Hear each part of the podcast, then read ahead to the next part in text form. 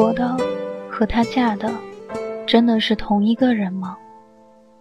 在平静地度过了两年婚姻生活之后，甘露却发现自己竟然完全不了解枕边人。他以为他只是个小贸易公司的老板，却没想到他原来是明星企业的大股东。他以为他只是个温和的普通男人，却没想到他曾经狂热的燃烧过激情。他对她的感情到底是爱，还是仅仅是对生活的妥协？建筑在重重欺骗下的婚姻。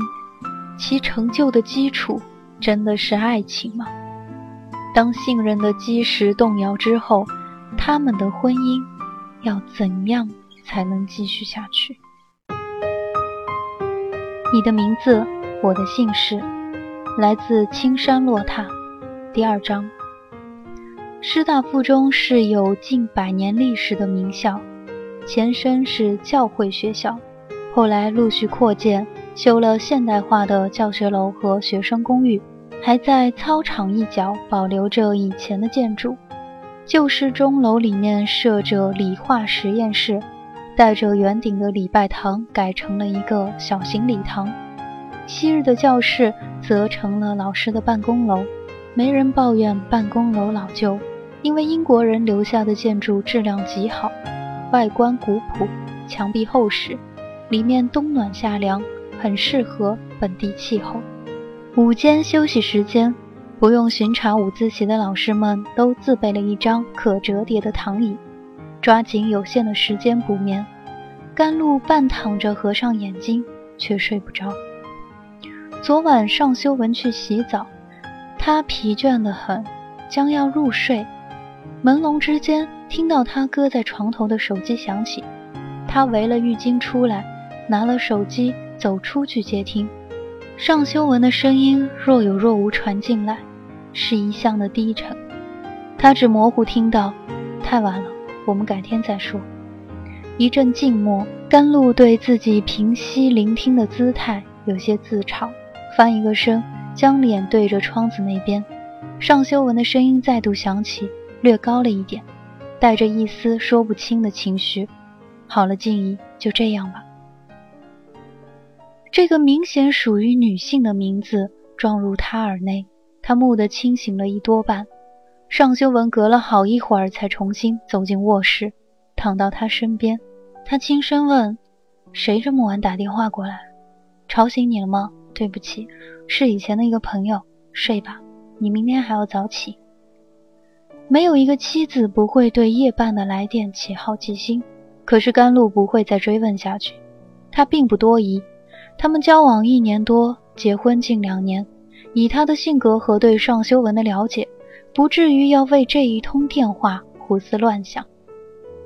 他只是想起自己也曾在某个午夜时分拨通一个号码，听着作为彩铃的秋日私语在耳边回响，直到一曲将罢，才有一个熟悉的声音响起：“喂，哪位？”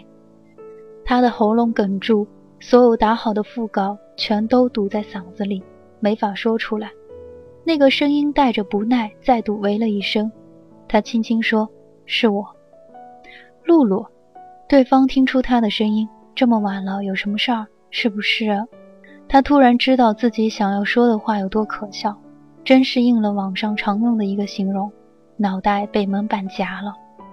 他一向并不爱无事生非，也真不知道中了什么邪，才会想到。要去特意知会分手两年多的前男友，我明天要结婚了。尽管我不确定我的决定，可是我准备彻底放下旧事，开始一段全新的生活了。而且分手是他主动提出来的，这个知会在旁人看来大概接近于无聊的示威了。没事儿，不好意思，拨错了号码，打搅你了，再见。他匆匆地说，挂了电话，知道这才算是真正放下了。竟然由一个电话想起了接近淡漠的前尘往事，甘露有点惆怅，又有点好笑。午休时间结束，他和其他老师一样整理好躺椅，集中放在一侧。他下午有课，一目十行看备课本，将讲课内容在大脑中迅速过一遍，准时去高一二班教室上课。本地推行教改后，初中历史开卷考试，且只占一个不重要的分值。除了少数对历史有爱好的孩子，其他学生在初中阶段就没正经上过历史课。到了高中，教师不得不一边上新课，一边补旧课。甘露在原来的学校一直带高中，工作十分繁重。调到师大附中后，顶一个生病的老师教六个班的初二历史，工作不算少，但并没有太大的压力。这学期被调到高中任教，教四个班的必修课，而且显然会在文理分班后一直带到高中毕业。自然算是加了担子。他讲课轻松且有条理，能很快地梳理课改以后知识点显得有些杂乱的新历史课本。但限于时间，无法深入展开，只能尽力保证将教学大纲要求的内容在规定的课时里讲清楚。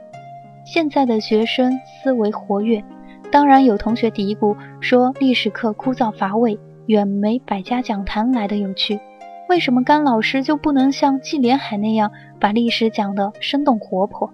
他并不这么想，只告诉他们：第一，他不打算拿块响木来客串讲评书；第二，他不反对看百家讲坛，可是只看百家讲坛恐怕通过不了考试。而他的任务是保证他们取得考试分数与学习努力程度成正比。至于对历史有兴趣的同学，可以在文理分科以后选择好学习发展方向。到那时，你们会发现，真正的历史远比百家讲坛的内容来得丰富。当然，他不会告诉这些孩子，就研究来讲，历史也是冷门学科，丰富是肯定的，有趣却是很不确定的。他若不是高考前困于家事，没法专注学习，再加上填报志愿有误。不会上师范大学，更不会被调剂到历史专业。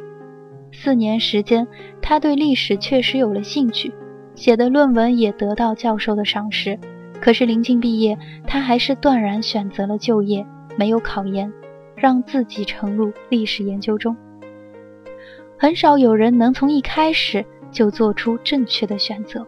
这些半大孩子由他们的家长操心，他能做的不过是。当一个称职尽责的老师。下班以后，甘露一边给爸爸打电话，一边漫步走出教室。他正要向公交车站走去，却听到一个声音叫他：“露露。”他转身，站在不远处一辆黑色奥迪 A 六前的一个高个子男人，穿着深铁灰色风衣，手里捏着抽了半截的香烟，一脸惊讶地看着他。甘露想。居然会在中午小憩时想到某人，下午这人就骤然出现在了面前，实在是有点灵异了。你好，聂谦。停了一会儿，两人几乎同声说：“你怎么会在这儿？”聂谦笑了，他有一张线条硬朗、英俊的面孔，双眉如剑，薄薄的嘴唇拧得很紧，平时总是不苟言笑，此时脸上线条在这个笑意中。突然柔和了下来，他的手一扬，香烟带着小小的弧线被准确扔进几米以外的垃圾桶中。我陪老板过来的，他儿子在这学校念书，今天似乎闯了点祸，被请家长了。你呢？我在这里上班。我记得你是在文华中学，调过来一年多了。甘露迟疑了一下，还是问道：“你不是在外地工作吗？”回来出差，我回来快一个月了。聂谦抽出一张名片递给他，现在在这工作。甘露还来不及看，一辆白色老款宝来从他身后减速滑行过来，停下来。尚修文从车里出来，他扶着车门站着。露露，甘露只是简单的做了个介绍。尚修文，我丈夫。聂谦，我中学校友。两个男人隔了宝来，礼貌的点头致意。甘露转身对聂谦说：“我先走一步了。”甘露坐在副驾驶座上，伸手拉安全带给自己系上，手上的名片飘落到自动变速箱上。尚修文拾起来看了一眼，随手递给他。他这才注意到聂谦的名字上面印着“信和地产开发有限公司执行总经理”的头衔，不禁有些发怔。尚修文发动汽车，说了句什么，他没听清，只嗯了一声，停了一下，觉察出自己有点心神不宁，收敛思绪。我这同学以前学建筑的，专业成绩很好，我总以为他会当建筑师，没想到毕业后他就开始做起了房地产销售。信和地产这几年在本地做的不错，以他的年龄做到这个位置，算是发展的很好了。尚修文的公司做建筑钢材代理，对于房地产行业颇为熟悉。也许吧，我以前总觉得他是丢了专业，未免可惜。他已经算是做的所学专业了，不是每个人都像你一样学历史师范专业，然后当历史老师才算专业对口。尚修文莞尔一笑，他从前学的金融，如今做着钢材贸易，自然也算不上专业对口。甘露随手将名片放进包里，我要是能像加西那样早下决定就好了。钱嘉熙是他的同班同学兼密友，没毕业就断然放弃了当老师的念头，先考入一家外资公司，从前台开始做起，得到提升机会后却跳了槽。换的工作一行不挨一行，后来居然进了电视台，慢慢由打杂文案做成了节目编导，眼下已经开始参与制作几档节目。他的雄心壮志是想成为成功的制作人。用他的话讲，不要说进电视台，哪怕当一个名不副实的小白领，也比货真价实的吃粉笔灰来的好。怎么你不想当老师了吗？除了教历史。我也不会做别的呀。如今甘露纵然吃厌了粉笔灰，却也失去了转行做其他职业的冲动。